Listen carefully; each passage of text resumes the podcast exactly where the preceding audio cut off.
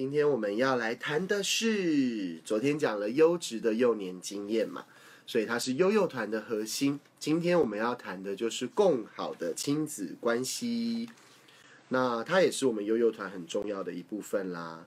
诶，我看一下，是不是大家会有断线的状况呢？来，因为这两天有看到有伙伴们留的讯息是，这个网络好像并不是很稳，是不是？好好，目前看起来好像也是如此哦，好像讯号没有办法很稳定的持续给提供给大家哈。那不过没关系，每一次的直播结束之后，我都会将影片上传，所以你都可以在呃借由粉丝专业的影片作为一个复习的方式哈。OK，好，今天要来谈到更好的亲子关系，嗯，在早上跟下午分别接受了两次的。呃，采访其实就发现，原来大家对于教养哈还是比较呃停留在就是过去我们想要矫正孩子的行为，或者是要对付孩子，呃，或者是希望孩子照着我们的期望来发展这样的方向来走。那可是我们都说了，现在的社会其实跟我们小时候已经有很大的不同了。所以如果我们还是用以前的方式，希望孩子听话照做，那很容易的就会造成孩子的反弹，跟我们进行权力斗争。那更不用说，他有可能会让孩子从小没有办法练习自己做决定、自己负责。那长大了之后，当然很容易的就会成为我们现在口中的妈宝啦，或者是靠霸族了，对不对？哈，那这都不是我们所期望的，都不是我们教养想要带给孩子的。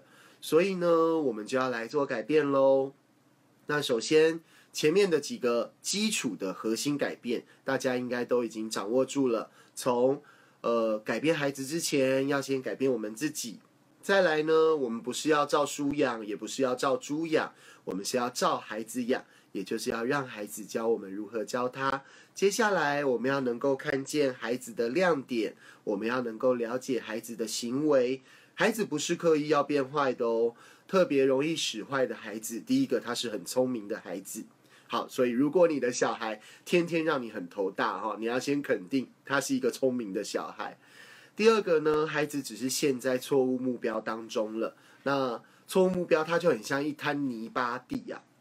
如果大人不觉察，那大人也跟着跳进去，那就是两个人在打泥巴仗了。那双方都没有人可以获胜，然后都是满身泥巴哈。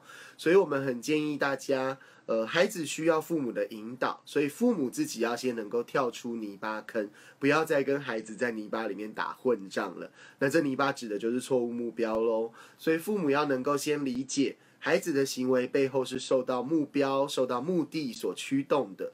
所以不要问孩子为什么，而是我们要观察孩子。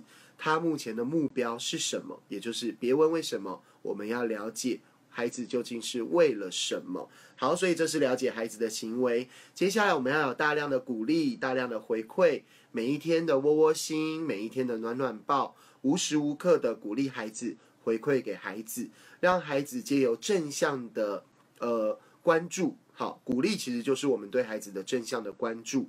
慢慢的，他可以对自己重拾他的自信心，他对自己越来越悦纳，好，越来越喜欢自己，越来越接纳自己，很自然的，他的很多负面行为就会逐渐的下降。这个是鼓励很重要的效果。那也请各位父母一定要练习多鼓励你的孩子，而少挑缺点哦，哈，因为我们都很会挑缺点，对吗？可是我们不太会懂得鼓励。那就从今天开始，每天至少。能够写下一句你觉得孩子做的很棒的事情，那这所谓的很棒，并不是要符合大人的期望才叫棒哦，而是我们讲的四个好这个正向的需求，它只要能够符合，就代表它是很棒的一件事。那第一层是什么呢？孩子有成长的能力，今天的他又比昨天的他更有能力了，那这就是很棒的地方喽。再来第二个。孩子能够有贡献的价值，他为家庭产生了贡献，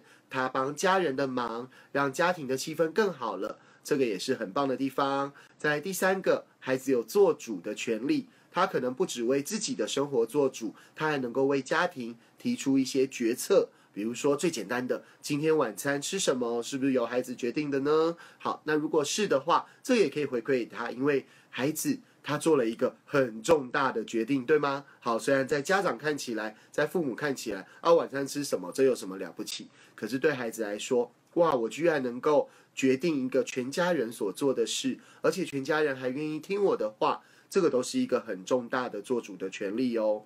那更重要的就是借由窝窝心，借由暖暖抱，让孩子能够每天感受到无条件的爱，那这是非常重要的。好，再来，昨天谈到的就是优质的幼年经验，那他所跨越的就是从零岁一直到六岁。那如果从 Erikson 的社会心理发展论来看，在六岁之前，大概就区分成三个阶段，也就是有三个关卡喽。那在零到一岁左右呢，孩子要建构的就是一种安全，能够信赖他周遭的环境。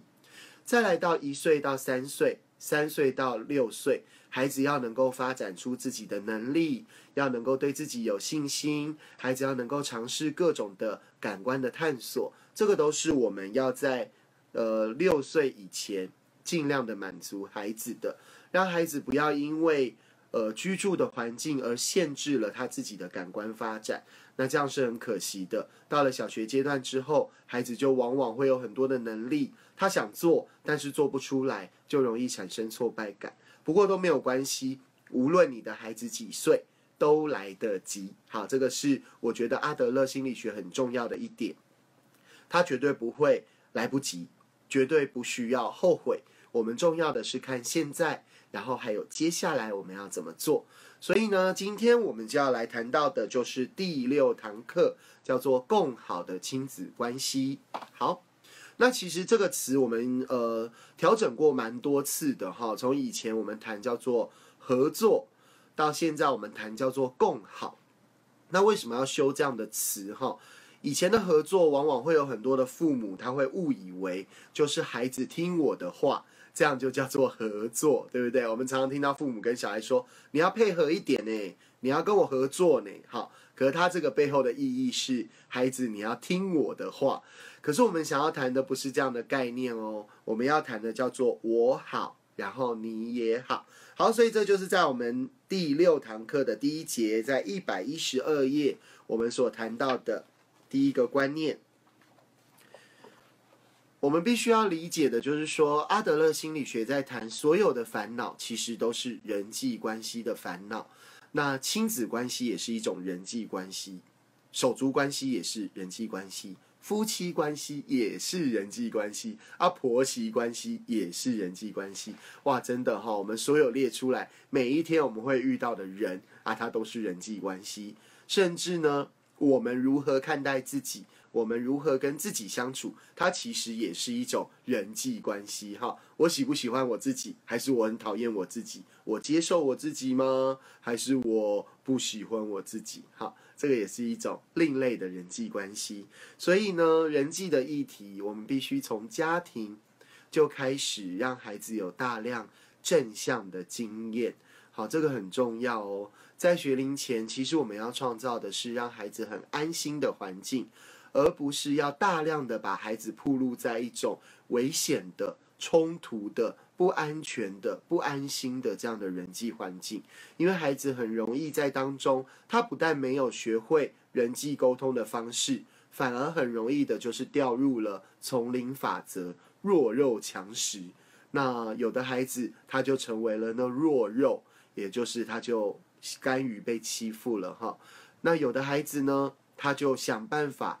要让自己变成可以强食的那一方，所以他就会有很多打人的行为啦、推人的行为啊、抢东西的行为啊。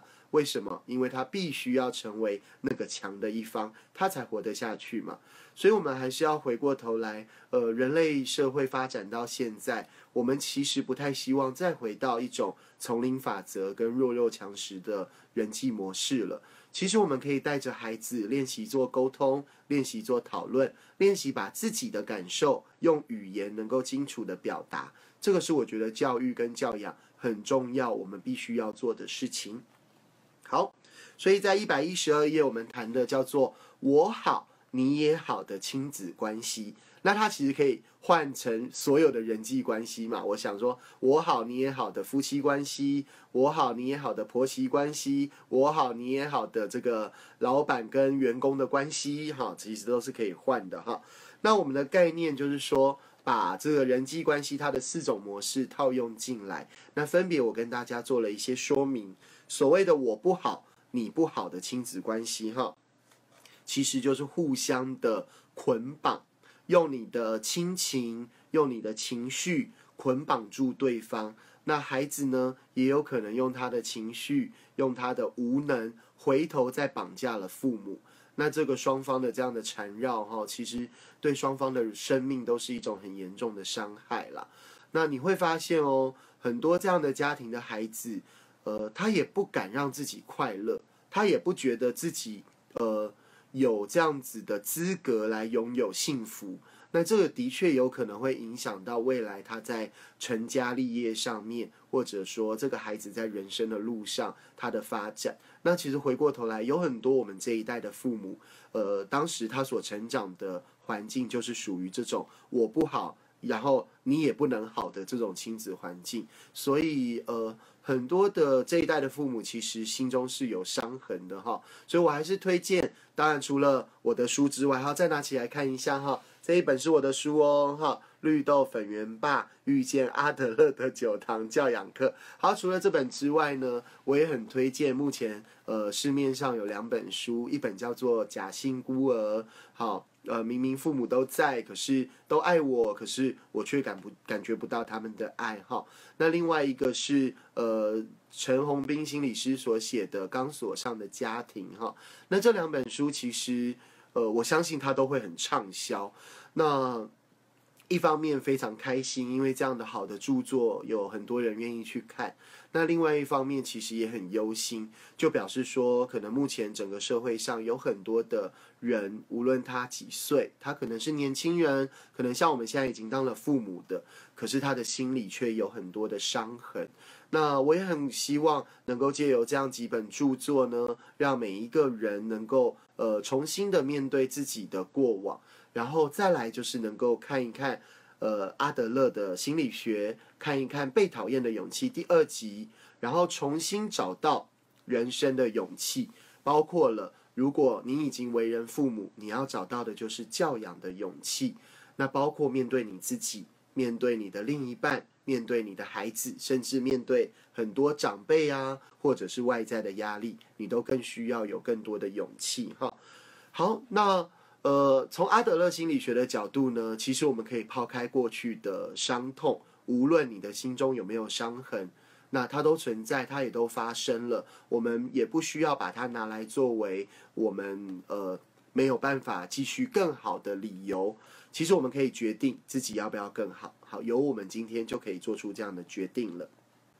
再来第二种类别，就是谈到的叫做我好。可是你不好的亲子关系哈，那目前这样子的亲子关系其实也大量的在坊间可以看到，比如说有很多的父母他的家里可能会有帮佣，那你会发现呢，帮佣都是在顾孩子的哈，然后孩子玩也跟帮佣，孩子任何生活上的大小事也跟帮佣哈。那之前在网络上有看到一个广告，应该是新加坡拍的吧，那。他请的就是说这个呃妈妈，然后跟这个帮佣，然后来聊一聊他的孩子。那问了一些问题，结果发现呢，妈妈答出来的跟小孩讲的完全不一样，可是帮佣讲的却跟小孩讲的是一样的。那这个广告想要传达的就是，父母都把教养的责任跟权利都拱手让人了，甚至呢自己还不了解自己的孩子，反而是你的帮佣。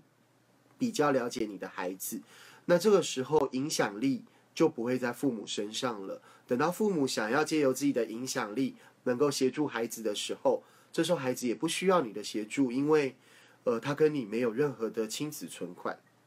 那我觉得这是非常可怕跟可惜的事情哈。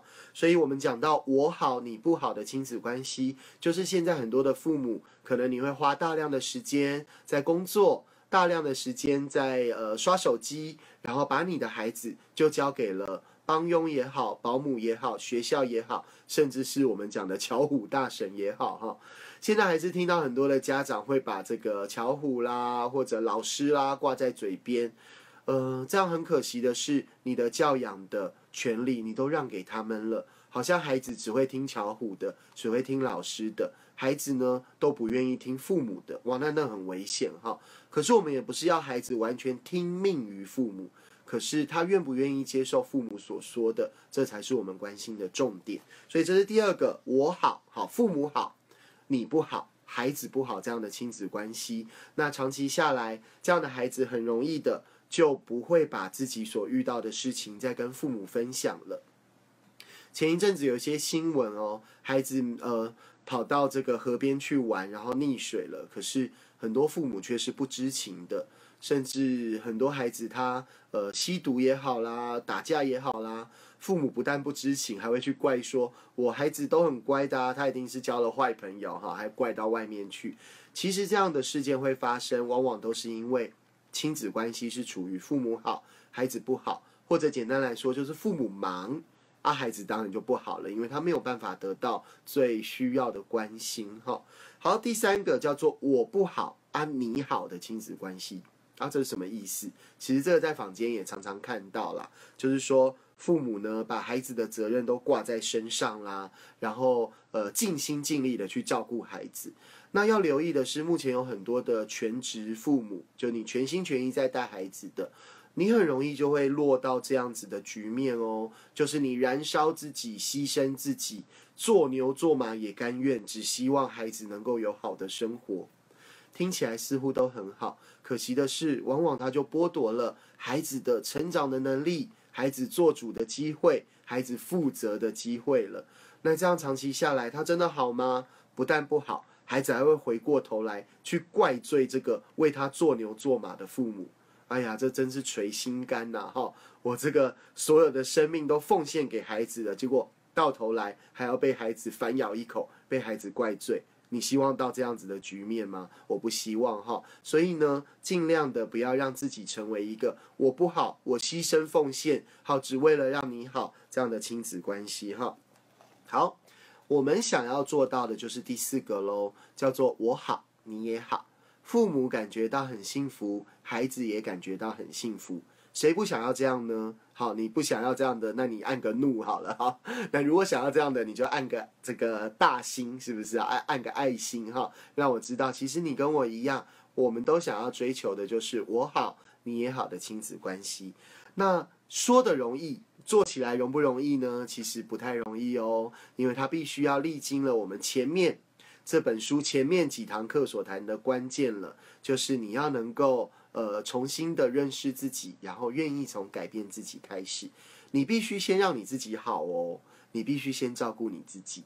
至少现在我们线上有十二位伙伴正在线上呃收看我们的直播，代表呢。无论如何，现在是属于你自己的成长时间了，对吗？那我知道，待会九点，待会十点，还会有很多的伙伴会加入我们，看到这一个录影的画面哈。我们每一次的录影大概都有超过五百人次在观看，所以表示呃，我们的影片的影响力也慢慢的扩展出去了。虽然大家不见得能够那么及时的收看，那很鼓励大家能够慢慢的跟我一样。八点半你就下班了，你就有自己的时间。无论是要来参与我的直播啊，还是想要看个电视、看个书、泡个澡，它都是你的个人的很重要的自主时间哈。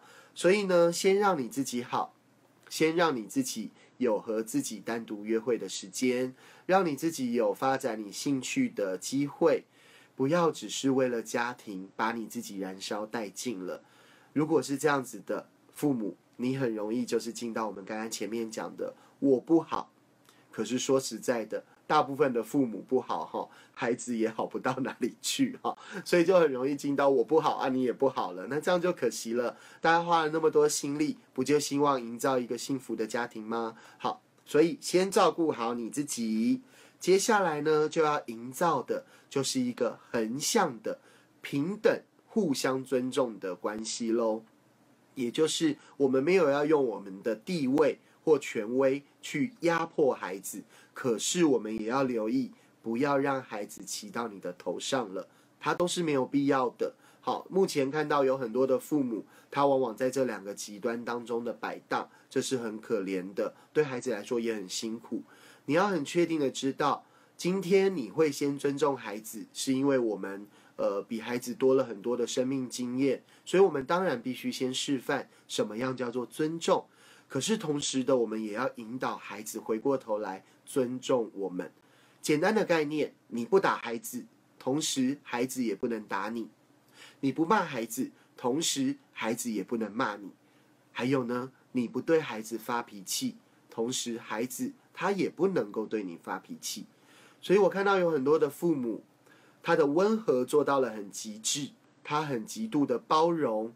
可是你会发现，反而这样的孩子，他在情绪的呃表达上面更容易生气，更容易借由一些很大的负面情绪，回头过来要挟父母，然后父母又用一个很包容的姿态，又接纳了孩子，然后孩子又用更大的负面的情绪、更大的生气、更大的哭闹，回头来反击父母，好奇怪哈！不是应该包容，孩子也应该学会包容吗？事实上。孩子需要的是知道你的界限在哪里。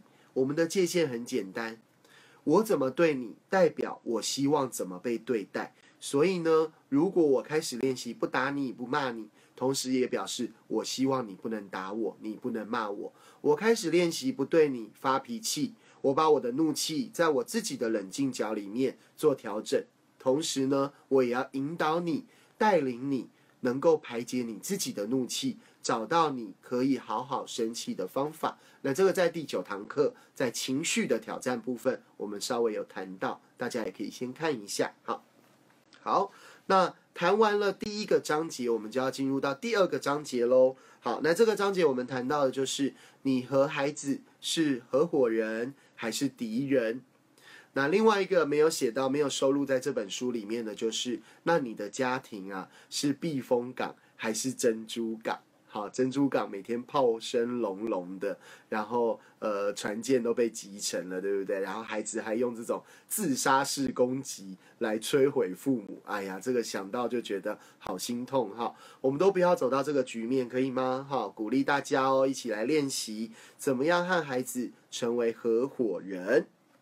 好，在这里我谈到的是，很多的家庭其实都像是在演一出戏一样，它有可能是喜剧，有可能是悲剧，每天都有人在家里哭哈，有可能是闹剧哈，每天都有人在家里这个抓狂啦，然后很夸张的闹啦哈。回过头来呢，要改写这样的剧本一样。请问是孩子先改写还是父母先改写呢？好，很清楚的就知道了是父母哈。如果你认同，也可以按个赞，表示你知道原来要先改变的会是父母。好，那很多人就会说要改变的是父母，所以你就是说叫我不要教喽，叫我不要管喽。哈，如果你都有跟着我们的直播导读一起到现在的伙伴们，应该就很清楚的知道我们在谈的教养，悠悠在谈的教养。甚至包括阿德勒在谈的教育跟教养，它绝对都不是一种放任不管的方式，它反而是更积极的，要能够走在孩子的前面。然后我们还谈到一个，好听起来又很矛盾的，叫做亦步亦趋，然后的放心放手。哦，亦步亦趋，感觉你要跟着孩子，可是你又不能碰着孩子，你又不能帮孩子做，你又要同步的放心跟放手。听起来很矛盾，但实际上它却很重要。我们回想看看，你的孩子在刚学走路的那一个阶段，其实大部分的父母在那个阶段都有做到亦步亦趋的放心放手哦。当你的孩子开始往前迈出第一步，你可能是牵着他，你可能是扶着他。可是当孩子越走越稳，可是还是会有一点好像歪歪哈扭扭的。这个时候你还会不会拉着他？你会不会马上抓住他说不可以再走了？不会，对不对？你会把你的手从他的身上放开，可是你大概会在他的腰的位置，你也不会碰到他。可是你知道，当他如果忽然要跌倒的时候，你可以马上接住他。所以其实我们原来都很会当父母的哈。只是随着孩子越来越大，我们受到太多资讯的干扰之后，我们好像越来越忘了当父母的直觉。其实最简单的，就像孩子在学走路的亦步亦趋，可是我们放心放手，然后慢慢的看着孩子越走越稳，我们微笑着看着孩子成长。这个就是我们一辈子都是这么做的功课哦，所以不能只停留在孩子学习走路的这一个阶段，我们这么做，然后等到孩子会走了，然后我们就开始掐住孩子的身体，要求孩子照着我们的期望去做。哇，那没有小孩希望是这样的发展方向，他一定会回过头来跟父母进行权力斗争的，这样可以理解哈。好，所以我们这里就谈到喽，好，父母要能够建立自己。对孩子的影响力，而不是试图的要去对付孩子，要找到让孩子改变行为的方法，不用花这些时间去找了，因为你怎么找，孩子都有办法破解。好，就算孩子没有办法破解，他就会用吃喝拉撒睡这五个凯达格兰大道哈来跟你进行抗议，不吃不喝不拉不睡，对不对？好，那好可惜哈。好。再来第三个章节，我们聊到了，如果孩子打爸妈，那应该要怎么办呢？好，这边我有提到了几个做法哈。第一个，你要能够关闭污染源。大部分孩子的所谓的暴力行为，它都是源自于模仿，好，绝大部分都是这样的。那当然，有的孩子他是基于保护自己，比如说他经常被打，哎，那不对啊，那经常被打，他也是一种模仿嘛，对不对？哈，所以真的绝大部分的孩子会有这种攻击性的行为，它都是来自于模仿。所以我们必须先能够关闭污染源，也就是如果你的周遭有人是会打孩子的，无论他是大人还是小孩，都请你暂时的跟这一个大人或小孩减少互动。那当然比较可惜的，如果这一个大人就是孩子的爸爸或妈妈哈，好，那就得要先好好沟通了哈，因为我总不可能叫爸爸搬出去嘛，对不对？或者叫小孩看不到妈妈哈，没有办法啦，所以呃，送一本书给他哈，就送我这本书，好，让他知道呢，绿豆粉圆爸以前也是打小孩的，可是小孩都记得，小孩记得什么？小孩记得他被我打过啊？为什么被我打？他忘记了，我也忘记了，所以很清楚的知道。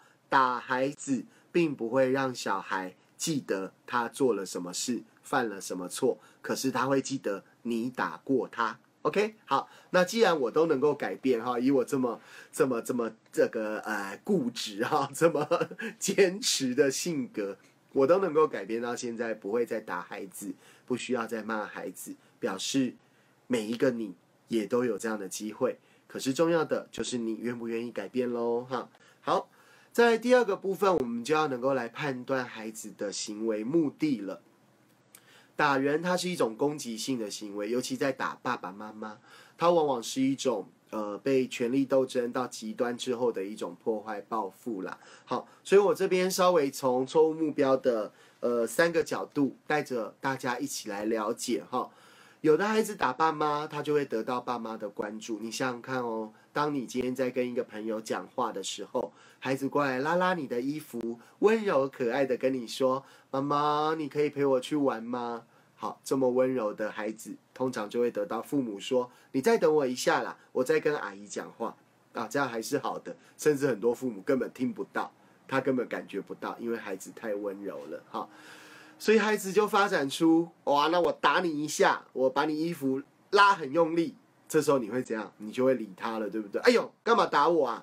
干嘛拉我衣服啊？妈妈，我要你陪我玩。哎呦，你不会自己去玩了？哦，一样哈，你关注了他，但是很短暂，你又把他赶走了，对不对？好，那接下来他可以怎么做呢？好，狂打你，开始狂打你。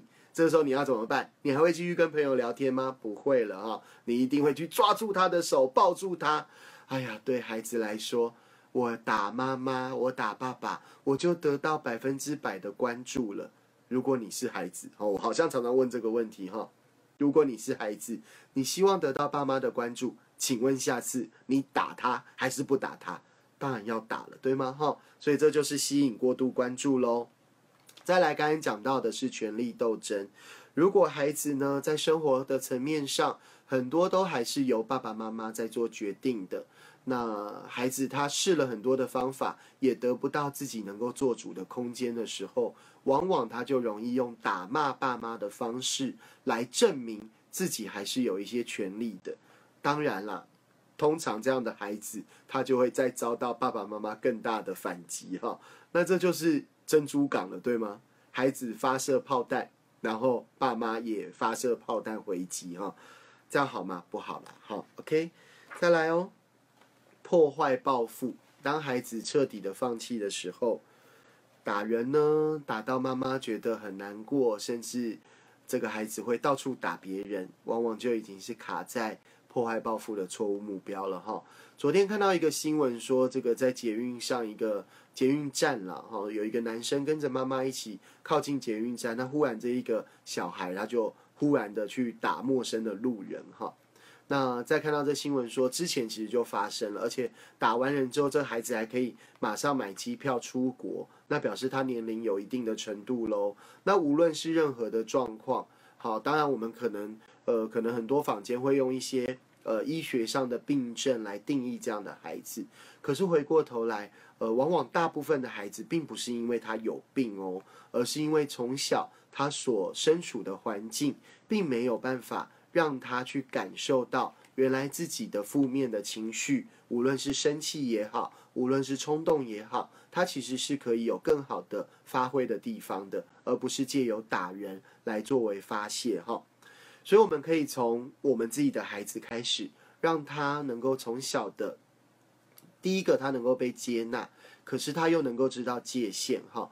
打人当然绝对会是一种方法哦，可是他会是最好的方法吗？你问孩子，今天如果孩子可以选择，他会希望被我们打，还是跟我们做讨论，还是有其他的方法？那我相信大部分的孩子他自己都不希望被打的，所以我们就知道了，他是选项之一，可是他往往。并不是最好的选项，甚至可能是最差的选项，对不对？所以我们要带着孩子去理解，他是可以做出其他的选择，他是有这样的能力，他也有这样的权利，能够做出其他更好的选择的哈。好，再来呢，第三个我写到叫做改变家庭的气氛啦。那这边我稍微提到的叫做我讯息。我讯息的概念有三个结构，第一个是孩子的行为，第二个是造成的影响。第三个是父母的感受，好，然后共同的去找出解决的方法。好，解决方法很重要哦。我们没有要聚焦在问题的本身，没有要让孩子觉得他有问题，可是我们着重的是解决问题的方法。好，这个都需要带着孩子一起去发挥智慧。OK，好，所以在后面的重点呢？谈得很清楚哈，就是我们不用去追问原因，我们要了解行为背后的目的。再来呢，也很鼓励父母可以做教养日记喽。你可以回馈给你自己，这个其实在我们展父悠悠团跟自学团，我们的父母每天都在做哈，很妙哈。参加这个展父的悠悠团跟自学团，孩子没有回家作业，结果父母有回家作业哈。父母要记录的第一个是先回馈给自己，觉得自己今天做的很棒的事。为什么要有这个记录？主要就是发现我们这一代的父母不太能够悦纳自己，不太能够接受，其实自己还是蛮不错的哈。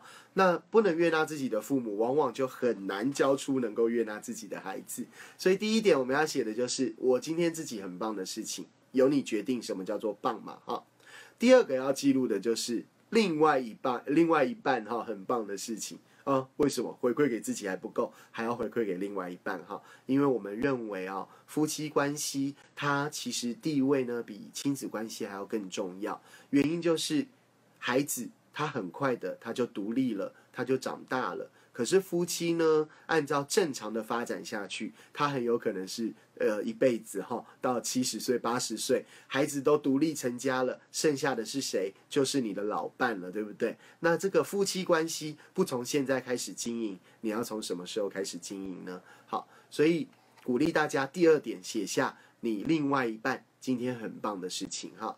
好，再来第三点要记录的就是孩子很棒的事。那我们鼓励大家四个面向。每一天都能够让孩子有发挥的机会。好，哪四个面向呢？又要重新再复习喽。其实它很简单，你多讲几次，多写几次，多记几次，它就会在你的生活当中不断的出现了哈。来，第一个，孩子要有什么成长的能力？孩子今天有没有比昨天哪里又进步了？哪里又长大了？能力又提升了？把记录下来，同时回馈给孩子。再来第二个，孩子有没有贡献的价值？有没有为家庭让这个家庭更好，让我们的亲子关系更好？有的话，把它记录下来，回馈给孩子。再来第三个，孩子有没有做主的权利？有没有为自己的生活做主、做决定？今天呃变冷了，自己有没有穿外套？今天有没有感受自己要吃多少，决定吃多少，然后把它吃完？或者协助家里面做了哪些决定？安排了这个礼拜六要去哪里玩的行程，都可以交给孩子做安排哦。哈，最后一个，孩子有没有感受到有人爱，叫做无条件的爱？好，这个就是我们要主动给予孩子的，所以这是第三点的记录。最好在这四个正向需求，我们每一天都能够让孩子有所发挥。那孩子都在追寻这四个目标之后呢？他还需要，他还有心力花时间在追寻错误目标吗？好，大部分就没有了哈，他就会比较正向的发展了。那在第四个可以记录的就是今天有没有让你困扰的事。那可能包含了是教养上面的困扰，有可能是夫妻的困扰、婆媳的困扰、工作的困扰，你都可以记录下来，因为这是你自己的日记嘛，哈，也没有要给别人看。在最后一个要记录的就是自己还能不能有更好的行为、更好的方法可以记录下来。比如说今天呢，我还是忍不住了，念了孩子，好，告诉他说今天很冷，要穿外套。哎呀，我更好的方式就是能够相信孩子自己照顾自己的能力，孩子能够做出对他最好的决定，所以我下次我就不用念了。哦，这可能就是你可以更好的地方喽。好，今天的线上导读呢，我们很完整的把这个第六堂课更好的亲子关系，我们完整的看完了这三个章节。那呃，也很感谢。这个有好多的朋友哦，持续的在八点半到九点之间加入我们，然后帮我把这样的影片分享出去，也帮我介绍了呃这个绿豆粉圆爸遇见阿德勒的九堂教养课这本书，提供给更多有需要的朋友。那呃最近也开始会有一些媒体的访问啦，或者是电台的采访啦，如果有相关的连接，我也都会提供给各位，一样。回到我们老话一句哈，就是我都能够改变了，我相信你也能够改变；我都能够拥有教养的勇气了，我相信你也能够拥有教养的勇气。那改变自己就从今天开始，每天做一件让自己更好、让孩子更好的一件事，我们就能够逐步的迈向更好的亲子关系。所以最后祝福各位有个好梦。我们下一次的直播导读要到下个星期一晚上八点半喽，我们就要来谈第七课。哇，第七课是什么呢？